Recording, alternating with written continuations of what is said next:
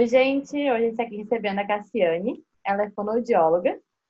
E acho que para começar um pouquinho, Cassi, nos conta tipo, como foi quando tu escolheu o fono e um pouquinho do, da área que tu atua, né? Só para a gente fazer uma introdução.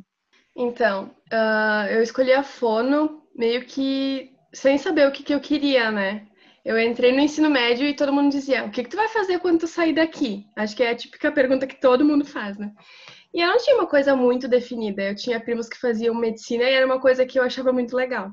Então, ah, eu vou fazer alguma coisa da saúde, vou fazer medicina. Era a primeira ideia do primeiro ano, assim. Eu fui trocando ano a ano de até chegar na fono.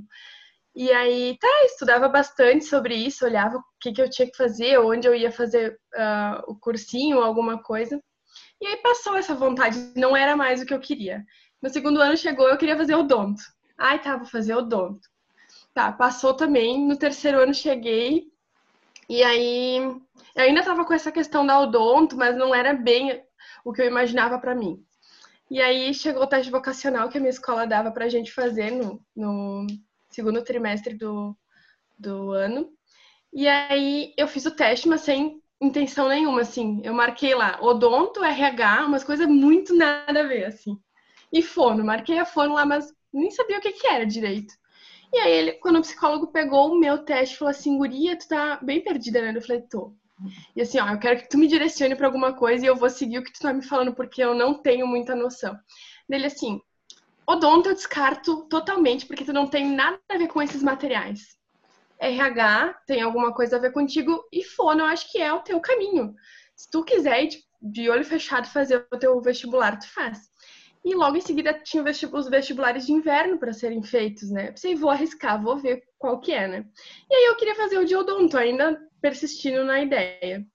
Só que na Ubra não tinha de inverno o vestibular de odonto. E aí, tá, então vou fazer o de fono para ver como é que é. Aí eu fiz ele fiz, e fiquei em primeiro lugar, sem estudar, sem nada. Tava no meio do semestre do, do, do ensino médio ainda, né? E ele me despertou uma vontade muito grande de fazer mesmo a fono. E aí eu fiz. No, no final do ano fiz de novo o vestibular, passei. E quando eu entrei na fono, a primeira cadeira que eu fiz foi a introdução à fono, né? Que tu entende tudo, todas as áreas de atuação. E ali eu me descobri, eu sabia que era onde eu tinha que estar mesmo. então o psicólogo estava certo. Ô, Cassi, e aproveitando agora que tu falou em introdução ao odonto, o que, que o fonoaudiólogo faz, assim, na prática? Então, a gente tem diversas áreas de atuação, né? Mas simplificando todas elas, é a questão da linguagem, né? A fala, a disfagia, que é para pacientes que aspiram ou penetram alimentos e líquidos. A questão neurológica, que trabalha pessoas que tiveram algum acidente vascular cerebral ou algum acidente que tenha causado alguma sequela. Tem a questão também de trabalhar a voz, né? Muito conhecida na parte de profissionais da voz que utilizam muito, né? Jornalistas, cantores. A Carol deve saber bastante também sobre isso. E tem também a questão de, de fala mesmo, né? Escrita, que daí trabalha toda a parte educacional e a fona do SUS, que daí atende meio que global, né? Dentro dos postos, da, dos hospitais. É isso aí, assim, de forma geral, né? Claro que dentro disso a gente tem áreas demandadas, mas para o pessoal entender é muito mais fácil eu te explicar assim. E qual é a área que tu está atuando no momento? Tu está trabalhando com crianças também, né? Sim, atualmente eu trabalho na parte portão, lá eu atendo neurológicos e a questão de linguagem, né? A questão da fala e escrita eu não atendo muito porque tem a psicopedagoga, né? Então a gente acaba denominando mais para elas essa parte. E se necessita de, uma, de um cuidado, a gente também demanda para mim um pouco. Mas como a demanda é bem alta, a gente acaba dividindo assim para conseguir diferenciar um pouco, né? E aí, no particular, eu também atendo a questão de, de linguagem, mas muito mais voltada para o neurológico. Daí tem crianças, adultos, idosos. E, Cassi, com que idade uma criança pode procurar ou deve procurar um fono? Tudo depende do que, que ela precisa, né? O qual é que é a demanda que ela está buscando. Normalmente, uma criança de com atraso na linguagem, né? Um atraso em fala, deve procurar um fono a partir de uns dois anos e meio a três anos, dependendo do quanto ela está atrasada, né? E isso é uma briga constante que a gente vem tendo com pediatras, né? Porque eles pedem para esperar um pouco mais. Ai, não, três anos é normal, não tá falando.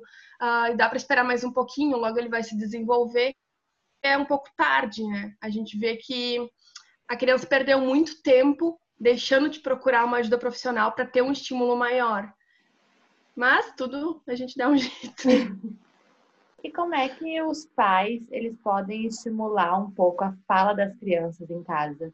A parte de estimular em casa é bem tranquila porque a gente tudo está estimulando a criança, né? Até a parte dela tá pedindo um copo de água, a gente vai estimular ela no momento que falar, ó oh, filho, vou te entregar o copo de água, porque ele vai entender que aquilo é um copo de água. A única coisa que a gente não deve fazer é implorar que a criança fale, né?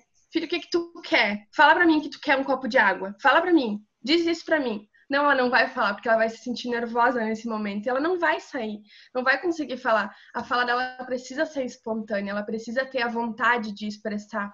E se a gente ficar forçando, não vai sair. Toda vez que a gente quer mostrar para uma visita que a criança sabe fazer, ela não faz, né? E é a mesma coisa na questão de fala, é isso aí. E, Kate, tem alguma forma, assim, da gente identificar quando a criança ela tá realmente com um atraso ou quando realmente é, como tu falou, do, os, os médicos falam, é, que está durante o desenvolvimento. A gente pode sempre acompanhar aquelas regras, aquela régua de desenvolvimento, né? Quando ela sai dois, três meses, não tem problema nenhum, né? Porque é da criança desenvolver. Claro, a gente tem que descartar aquelas crianças que têm alguma coisa, autismo, síndrome de Down, né? Alguma qualquer outra síndrome, qualquer outra questão, porque daí já é alguma coisa que está tá sendo tratada e está sendo monitorada. Mas uma criança que não tenha nenhuma síndrome, não tenha nenhum autismo, nada, se ela passar de dois, três meses, já dá para ficar atento, já dá para procurar uma ajuda, né? Até para pegar uma avaliação. Não é que a pessoa, que a criança vai ter que entrar numa terapia de fono, uma, ou uma terapia psicopedagoga, de psicopedagoga, mas ela vai precisar ter uma atenção, né? E a partir disso a gente tem um cuidado maior e fica mais alerta a partir, uh, em cima disso. E quando a criança, às vezes tem umas crianças que no início, mas depois continua falando um pouco errado. O que, que deve fazer? Deve procurar ou deve deixar e, e incentivá-la em casa? A questão da fala correta, a gente deve iniciar a fala bonitinha desde criancinha, né? Desde bebê. A gente não deve falar errado com uma criança. E isso é uma coisa muito difícil, até para mim. Eu sei que quando eu pego um bebê, ah, quero falar fofinho com ele. Não, a gente deve falar certo com a criança desde o início. A gente fazendo isso, tem certeza que ela vai aprender desde criança a falar corretamente. Se ela tiver algum desvio dentro da fala dela, dentro da linguagem dela, a gente já procura desde logo. Mas a gente sabe que, né, vai sempre ter alguém que vai estimular a criança errada, da maneira errada. Então, a partir do momento que se nota que a criança não está falando como deve, a gente corrige, mas não fala para ela que tu está falando errado. Filha, é assim. E não repete a palavra errada. Por exemplo, a criança está falando porta em vez de porta. A gente vai falar porta, filho, né? E não vai repetir o que, que ela está falando de errado. Porque daí ela entende o que, que é o certo e não vai confundir na cabeça dela o certo e o errado. Então, vai corrigindo a maneira que pode e quando vê que não tem solução em casa, se procura o profissional. E o bico, ele pode atrapalhar na fala, na pronúncia das crianças? Sim. Eu, a gente sempre diz que não, não é a favor do bico, né? Depois que eu entrei na PAI, eu mudei um pouco dessa minha ideia, né? Porque dizer para um pai não dar bico pro teu filho, né, é uma coisa difícil. Eu, eu não tenho filhos, mas eu imagino que o momento que eu estou com uma criança e eu não tenho mais como acalmar e, e o bico vai ser a salvação, eu vou dar um bico para ela. E não tem problema, até um ano de idade, né? Se for o caso. E que não seja contínuo, 24 horas por dia, um bico na boca, né? Exemplo. Mas no momento que a criança começar a falar, esse bico já não pode mais estar na boca dela.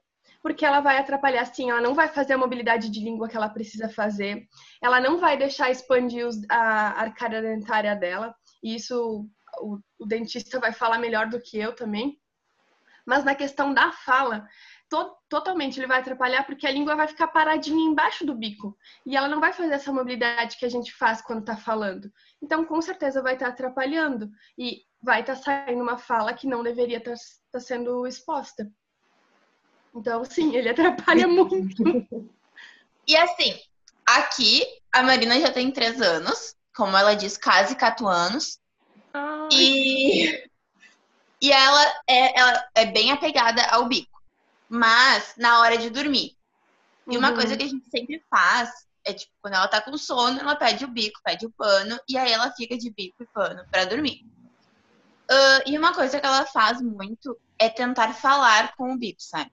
Aí a gente diz, não tô te entendendo, tira o bico para falar. Isso. E aí ela tira o bico para falar. Mas é bem difícil ainda uh, a situação de tirar o bico, porque agora ela já argumenta, né? Então, ela diz que ela precisa do bebê dela para dormir, que senão ela não vai dormir direito. Então, ela, acredito que se a gente tivesse tido a iniciativa de tirar o bico dela antes, sabe, quando ela ainda não estava nessa fase argumentativa, uh, teria sido mais fácil. Mas tu como fono, tu tem alguma dica para dar assim para pessoa que está lutando contra o bico? Sim, tem várias estratégias que a gente adota, né, com a questão do bico. Uma delas é fazer o furinho no bico. Ela, a, ela, ela morde o bico? Não. Não? Tá. A primeira ideia é tu começar com uma agulha fininha, fazer um bico no meio, ah, um furinho no meio do bico. Sabe na pontinha em cima? Tu faz uhum. um furinho. E dia a dia tu vai aumentando aquele furinho sem que ela perceba. O que, que vai acontecer? A sucção não vai mais ser eficiente o bico vai, ela vai sugar ele e ele vai ficar chatinho. Então ela vai perder o interesse por aquilo lá e vai acabar largando devagarinho. Se isso não, não acontece, por ela já ter um entendimento de quase quatro anos, começa, a gente começa contando a historinha do bicolino, né? Tem a boca molhada, tem várias historinhas que a gente pode contar. Até posso te passar depois isso. Ou, então, ou, ou então agora tá chegando a fase do Natal, né? Uh, fazer uma negociação de presente, alguma coisa, sempre dá certo. Ou não, às vezes, com algumas crianças. Mas são coisas que a gente pode ir tentando para ir tirando o bico. E isso aí é uma coisa assim que, se a pessoa me chamar, qualquer pessoa me chamar, eu vou ajudar, porque o bico é uma coisa muito importante de ser tirada até um ano de, da criança, um ano, um ano e meio no máximo. Assim como a mamadeira também é um fator muito importante. Claro que a mamadeira não fica tanto tempo na boca, né? A criança toma o leite dela ali, eu tomo o suco dela, e é isso, passou. A chupeta é muito mais importante ser retirada do que uma mamadeira.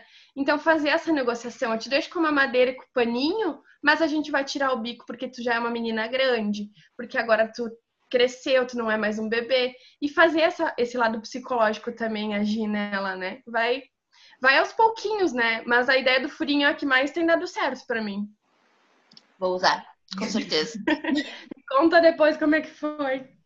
O presente a gente tentou e fizemos toda, toda a conversa, né? Olha, eu vou te dar uma bicicleta. Ela queria uma bicicleta. Nós vamos te dar uma bicicleta e tu nos vai nos dar o bico. E aí foi chegando assim, perto da, da hora de entregar o bico. E ela chegou assim pra mim: Ah, mas eu não quero mais uma bicicleta, já tenho uma lá na minha escola.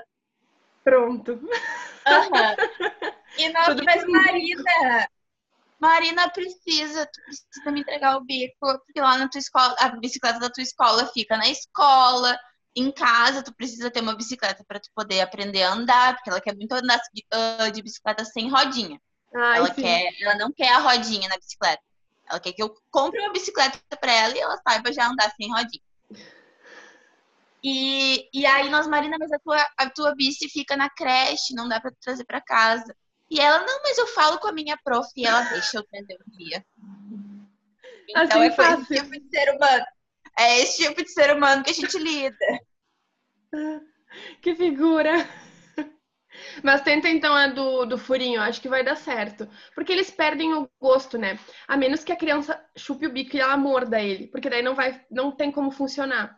E aí tem que ver alguma outra maneira, né? Na conversa, daí vai ser. Mas esse do furinho vai dando certo. Se ela gosta da sucção, né, que ele faz ali, vai ser, vai ser um jeito prático de tu conseguir tirar. Uma coisa, hoje a gente vê, gente, é pela Marina, as crianças hoje já desde pequenininhas já estão com vendo toda hora vendo filme, vendo coisas que antes não viam tanto. isso, o fato de elas estarem assistindo desde pequena, ajuda a incentivar ou prejudica também? O, o ouvir, né? O auditivo, ele ajuda também? Eu digo sempre que tudo é questão de o tempo, do quanto está acontecendo. Tanto o celular também, que é uma coisa muito batida atualmente, né? As tecnologias por si só, elas ajudam sim, mas elas têm que ser regradas. Não pode ser o dia inteiro que ela vai estar no telefone ou olhando um filme uma hora de, de filme, né? Um filme durante o dia, um filme na semana, eu acho que com certeza vai ajudar a criança, né? Eles têm muito a aprender que às vezes a gente não consegue passar e que um filme vai passar. A gente, quando estava na escola, a gente não olhava filmes também, e, né? E a gente aprendia muitas coisas neles também, e as crianças hoje em dia também. Assim como o YouTube também tem muitas coisas que. Hoje tem criança que fala inglês, que aprendeu pelo YouTube as cores, por exemplo, né? os números, e isso são coisas boas para eles. Claro, dependendo da faixa etária, eles têm que saber já as cores em português, os números em português, para depois saberem o inglês. Mas na medida certa, nada faz mal. Sendo usado de maneira correta, tudo faz bem. Cássia, agora que tu falou do inglês, uh, tem alguma forma que seja, de repente, mais lúdica, mais escrita, mais falada, para a criança ter um aprendizado, seja de inglês, seja de qualquer outra coisa. A maneira que a gente apresenta o aprendizado para a criança. A gente na fono usa muito a questão da brincadeira, né? Tu, quando, se tu for ver uma terapia de fono minha, né? Não vou generalizar porque tem outras maneiras.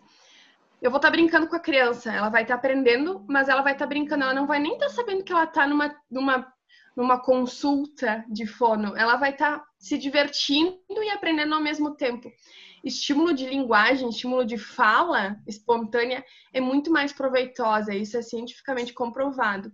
É muito mais proveitosa em crianças quando elas estão se divertindo do que quando elas estão sentadas frente a frente com alguém e, fala isso, e faz isso, e bota a língua para fora, e bota a língua. Na brincadeira, ela desenvolve muito mais rápido sem ela perceber. Então, em casa também, né? A gente, os pais, uh, destinar um tempo para os seus filhos, né? Brincar com eles, sentar no chão, rolar, jogar bola, esconde-esconde. Dentro de casa, a gente faz isso. Com certeza vocês fazem com a Marina também, né? Agora nessa pandemia, principalmente. Acham maneiras de brincar, coisas que vocês fariam fora, mas que dá para fazer dentro de casa também. A gente faz isso dentro de um consultório que é pequenininho, imagina dentro de uma casa, a gente consegue também fazer, né? Uma dica para os pais que forem brincar com criança de esconde-esconde dentro de casa façam ela sempre avisar que está brincando de esconde-esconde. Porque a Marina começou a se esconder sem nos avisar que a gente estava brincando.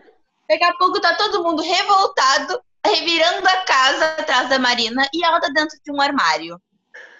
Porque tava brincando de esconde-esconde. Não dá nem pra xingar, porque ela olha bem sério. Eu tava brincando de esconde-esconde. Então, peçam pra criança avisar sempre. Ô, Cassi, é. uma... Oi. que a gente abordou aqui também, que a gente trouxe uma nutricionista, há umas duas semanas atrás. A gente falou sobre a introdução alimentar e às vezes dificuldade de alimentação. A fono pode ajudar também nessa dificuldade alimentar da criança? Sim, a gente trabalha bastante a introdução alimentar, principalmente em crianças com síndrome de Down ou algum outra, alguma outra dificuldade, pela questão do atraso, né? Para ser dentro da linha de, de, de idades, de faixa ali. Mas tem muitas crianças que têm uh, como é que eu vou te falar? Elas têm uma questão de recusa alimentar, né? Não chega a ser uma recusa, né? Mas elas não gostam de tal alimento, elas não querem comer fruta, não querem comer feijão, não querem, né? Tem toda essa questão dos grãos, né? A carne, principalmente. A carne eu tenho presente com o meu irmão até hoje, assim, é uma coisa que ele não gosta de comer. E a gente tem que aceitar até certo ponto, né? A gente dá, vai variando, né? Carne moída é uma coisa que ele aceita. Eu estou usando ele de exemplo, né? Mas a gente precisa achar uma maneira de trabalhar isso com a criança, por exemplo, uma fruta. Bota o lúdico para a criança trabalhar. Uh, a gente acha maneiras de fazer com que ela ache interessante aquela fruta, aquele legume, aquele grão, né? Faz um prato enfeitado. E isso a Nutri também tem muito, né? De, de dar macetes de como fazer a criança gostar. E mas tem casos mais graves de não aceitarem realmente, né? Inclusive dentro do autismo, eles têm uma seletividade alimentar muito grande. E aí sim, a gente trabalha muito essa questão em cima com os pais, né? todo um trabalho elaborado para conseguir fazer com que algum, uh, né, não, não tenha nenhuma falta de vitamina dentro do corpo da criança, porque essa é a parte importante. A gente faz as trocas para poder ter a necessidade global da criança. E Cassi, ainda na parte da, da introdução alimentar, uh, tem muita criança que tem a dificuldade da mastigação, né? Uhum. A, a Marina, ela foi uma dessas crianças. Ela sempre demonstrou interesse para comer e queria ver os alimentos, pegar os alimentos. Ela sempre teve a, a iniciativa de pegar a comida com a mão e levar até a boca. Mas no início, eu lembro que a gente considerava preguiça dela, sabe? Mas de repente não era. Mas ela tinha dificuldade, sabe? Ela mastigava duas ou três vezes e já queria engolir o alimento. Ela não fazia o movimento da mastigação. O fono ele pode ajudar com isso? Sim, isso é um trabalho de Emion, que daí entra na questão de motricidade orofacial. E isso é normalmente é um músculo uh, fadigado, né? Um músculo cansado, mas com pouca força. E isso se dá por uma falta de estímulo do músculo. Então, quanto menos ela mastigar, menos força ela vai ter de músculo. Então, quanto mais ela for estimulando, né? Quanto mais a criança estimular a mastigação, mais ela vai melhorar. Só que às vezes tem isso que tu falou, né? A criança, a gente acha que é uma preguiça dela, mas na verdade ela, não, ela, ela mastigou duas vezes ali e cansou o músculo dela, todos os músculos da face. Então, a gente entra com um trabalho de, uh, de massagens faciais, estímulos faciais com, com, uh, com laser, eletroterapia, que são uh, instrumentos que a gente pode utilizar para facilitar, até uma bandagem, né, que utilize para que a criança se sinta com mais vontade, com o músculo mais preparado, para que ela consiga mastigar um pouquinho mais. E isso não, não, só crianças têm, né? A gente não, não precisa dizer que são só crianças, a gente pode ter isso até adolescentes com essa dificuldade. Então, depois idosos também, né? Mas não é a nossa questão aqui. E uh, não está errado, isso é do organismo da criança. Às vezes ela tem uma déficit de, de conseguir com que o músculo tenha uma projeção melhor, que trabalhe mais rápido.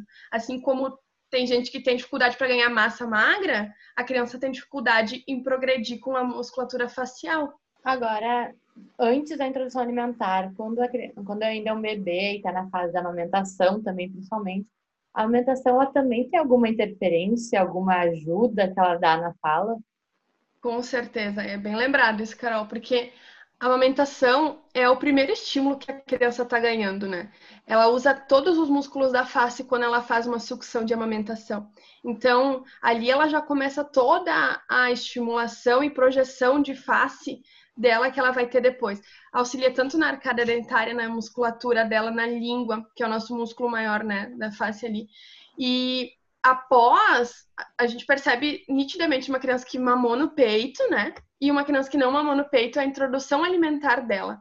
O quanto ela vai desenvolver a musculatura e a mastigação dela depois da amamentação. Então, sim, é muito importante a amamentação. E como estimular a criança a querer mamar no peito? Então, tem diversos motivos para uma criança não estar tá mamando no peito, né? Não iniciar uma amamentação no peito. E hum, hoje eu não digo mais que é por falta de interesse dos pais, porque eu acho que nenhum pai deixaria de dar algo tão bom para uma criança que, né, que é a amamentação. Então, às vezes ela, a, a mãe, né, necessita de um cuidado maior em relação a isso, precisa de um profissional que ajude ela, né? Chame uma ajuda, né? Ou, ou algum enfermeiro ou alguém que vá saber auxiliar, porque às vezes é a pega incorreta da criança que não está não tá ajudando a estimulação do leite. Às vezes é a mãe que já está com o leite empedrado porque a, a criança uh, tomou pouco leite, né? E muito, muito disso é pela pega incorreta do bebê, pela falta de posição, pela falta de projeção, pela falta de força do bebê, né? Então, o auxílio de uma fono ou de uma enfermeira vai ser muito importante nessa hora. Até uma TO também, eles também estão entrando muito nessa questão agora de trabalhar a amamentação.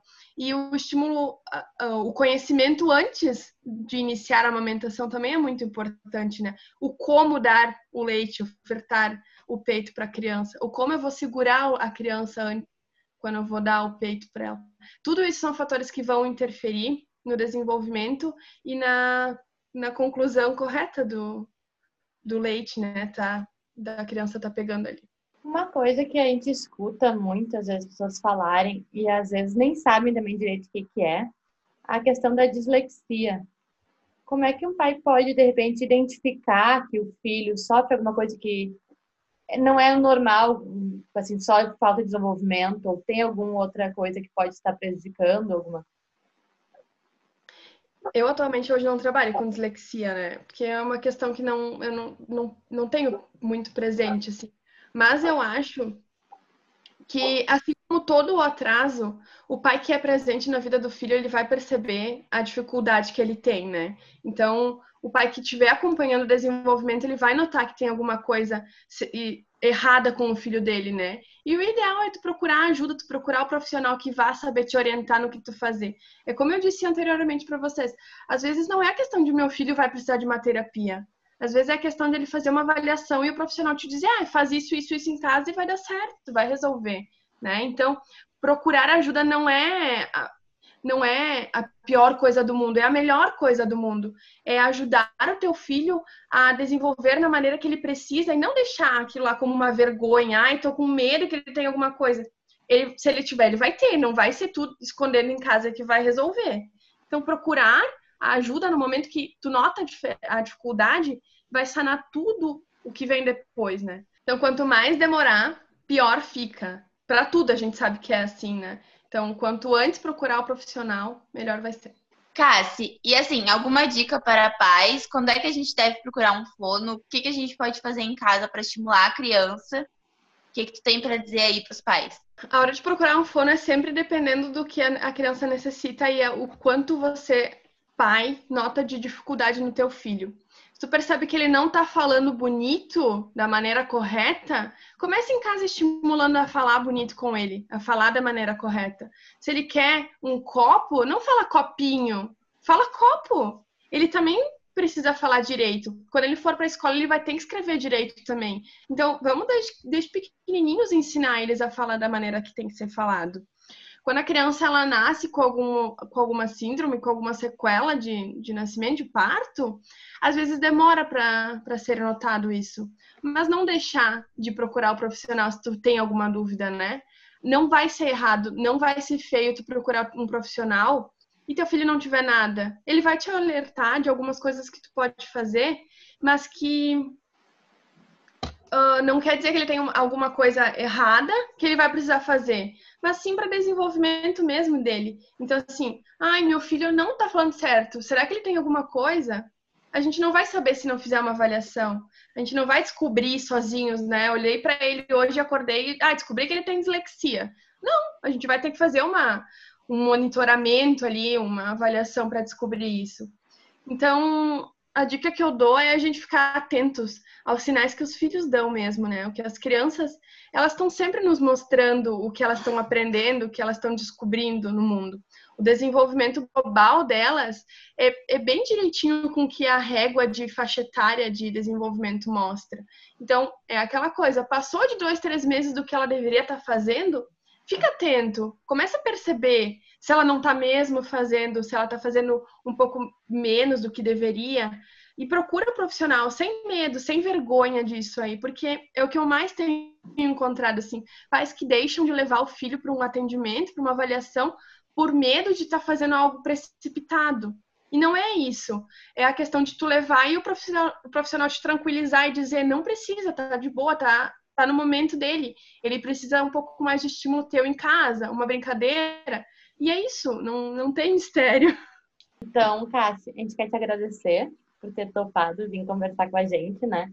E nem a gente fala às vezes umas, umas dúvidas básicas assim do dia a dia, mas que muita gente tem e às vezes não tem, não pergunta, que a gente falou, não procura. Então, espero que possa ter ajudado alguém que vá assistir ou também que olhe e pense assim, ah, de repente vou procurar uma coisa que desperte, né, a vontade das pessoas. Então, foi muito bom. Então, a gente quer te agradecer mesmo por ter vindo falar um pouquinho do seu tempo aqui. Eu que agradeço o convite de vocês. Obrigada por ter arrumado um tempinho na tua agenda para falar com a gente. uh, muita gente não, muita gente acaba não tendo, por exemplo, em São Jerônimo, Eu acho que tem um fonoaudiólogo e é bem difícil de conseguir horário, assim, São Jerônimo é uma cidade menor, né? Então, muita gente acaba não procurando ajuda pela, pela dificuldade assim, de acesso, sabe? De ter que sair da cidade. Mas, e também muita gente não sabe a importância do profissional, né? No quanto ele pode ajudar na vida de uma criança, de adulto, de idoso, seja de quem for. Então, a gente sempre fala que, que toda informação que a gente jogar para o universo que atingir pelo menos uma pessoa já é válida. Então, muito obrigada por ter esclarecido dúvidas aqui.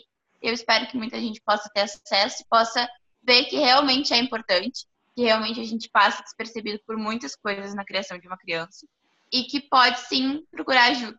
Eu que agradeço o convite de vocês, né? fico muito honrada em participar desse projeto de vocês, que eu achei muito bacana desde o início, né? Eu tenho acompanhado os vídeos de vocês, assim, conforme a minha agenda permite também. Às vezes não é no momento que vocês estão postando, mas depois eu tô olhando. E eu acho que as informações e os profissionais que vocês estão trazendo são de grande valia para esse desenvolvimento global das crianças, né? Até a questão dos pais que, tão, que vocês apresentam também, né? Porque toda família é diferente, todo mundo tem os seus as, as suas peculiaridades, né? E é isso que faz a criança ser única e especial. Então, qualquer coisa que ela tiver de diferente vai ser daquela criança. A gente não pode ficar martirizando porque meu filho faz isso e aquele lá não faz, e vice-versa, né? Então, eu fico à disposição de vocês quando precisarem e de pais também que tiverem dúvidas podem me chamar no Instagram, não tem problema nenhum, adoro ajudar. E é isso. Muito obrigada de verdade por terem me chamado.